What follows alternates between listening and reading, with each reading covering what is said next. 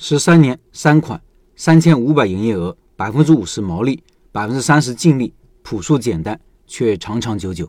十二月份的拜师学艺项目是小面，接下来一段时间，梅老板会分享他的一些经验、想法、故事和案例。说真的，每次看梅老板的文章，我也可以学到很多东西，每一次都让我更深刻的理解开好一家小店怎么做才能提高成功率。因为梅老板的学员开店成功率挺高的，不仅因为产品有竞争力。也因为他有一套自己独有的开店思路和方法。接下来先了解他的经历。他说：“老陈好，社群里的各位老板好。在老陈的开店笔记节目里，推出拜师学艺项目以来，这已经是第五次给大家做分享介绍了。十二年前，只有初中文化的我，在广东的一家模具工厂上班。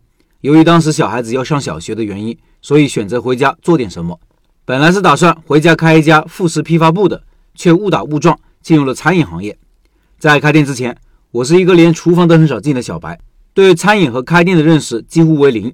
就因为我老婆是贵州的，吃过几次贵州羊肉粉，头脑一热，凭一腔热血开了一家贵州羊肉米粉店。但由于产品没有认真学习过，又是第一次开店，所以做出来的味道可想而知。店里的生意也很惨淡，最差的一天营业额只有八十块，平均营业额一天下来也只有百来块。在这开店过程中，几乎所有小白们犯的错，我都一一犯过。期间经历了太多的挫折和心酸，在煎熬中度过了三个月。后来在亲戚的介绍下去学习做重庆小面，在学习的过程中，我才认识到之前的想法和做法有多么的幼稚和可笑。经过一个星期的学习，回来以后把羊肉粉改成了面馆。因为有了做羊肉粉的失败经验，所以从面馆第一天开始就严格按照师傅教的听话照做，这才渐渐的找到了方向。生意才慢慢有了起色。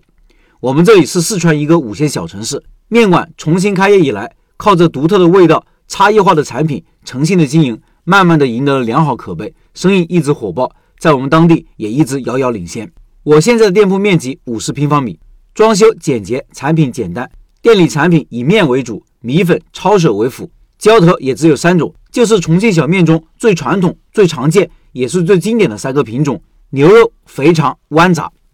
受大环境的影响，今年的生意与往年同期略有下降，但是现在店里每天还能保持在面条一百斤左右，干米粉十斤，抄手八斤左右的销量，产品客单价十一元左右，店里营业额每天保持在三千五左右。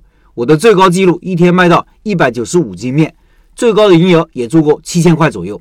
现在店里请了三个员工，一个收银，一个煮面，一个勤杂工，我负责精加工，忙的时候也负责打盒。我老婆负责采购等工作，店里的平均工资两千五。由于我们产品简单、出餐快、翻台率高，平时损耗浪费比较少，人工成本也偏低，店里综合毛利大约百分之五十左右。由于店铺是自己的，净利润大约在百分之三十左右。虽然我们产品只有三种牛肉、肥肠、豌杂，但是这三个产品都是这么多年来我不断的学习了多位知名师傅的技术以后，不断融合改良而来，加上自己的理解和试验。每个产品都形成了自己的特色。这里重点介绍我们的主打产品豌杂面，它的做法跟市面上百分之九十的做法是不一样的。我们的豌豆是先煮后蒸，这样的豌豆颗粒饱满，成型不成泥，既保留了豌豆的豆香，又做到了口感软糯翻沙。我们炸酱的炒法跟其他店也不一样，在炒肉粒的时候加入了一款自创的酱底料，这款酱底料兼具热香和酱香，且酱香浓郁。口感多汁不柴，我们的面条也是定制的，口感劲道爽滑，不容易坨。在产品上跟其他的面馆有明显的差异化。更重要的一点是，我们的做法比同行的做法成本更低，加工时间更少，操作也更简单。我们的豌杂面不仅有鲜明的特色，还可以做到很高的性价比。这里梅老板放上了几张产品图片和店铺图片，听音频的老板可以到开店笔记的公众号查找对应文章，看这些图片。豌杂面这一款产品，在我店里销量占百分之六十，在我们大部分学员店中，也是靠这个产品开拓市场，甚至有的学员店这个产品的销量占到百分之八十以上。这个产品是名副其实的王牌产品。相信我们社群的老成员，在我以前分享的视频中可以看到，百分之八十的老板开店都是以豌杂面作为门头店招的。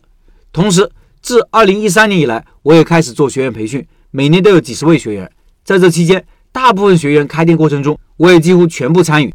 这样一个参与过程，也是自我成长的过程。这也让我积累了很多培训经验和开店的实战经验。这些宝贵经验，希望也有机会分享给大家。自老陈推出小面拜师学艺项目以来，社群里也有很多老板报名了，这其中也有很大一部分开店的。不管是我们社群的老板，还是我的线下学员，开店都有成功的、失败的。他们成功和失败的原因，事后我也会进行复盘。这些经验和教训对于我来说也是非常宝贵的，也都会分享给后面的学员，以此希望他们少走弯路，从而提高大家的开店成功率。以上是梅老板的分享。十二月份的拜师学艺项目是小面，梅老板的店开了十三年，是当地有名的面馆。梅老板在开店方面有一套自己独有的理念和方法。感兴趣的老板扫码入群，音频简介里摇摇码。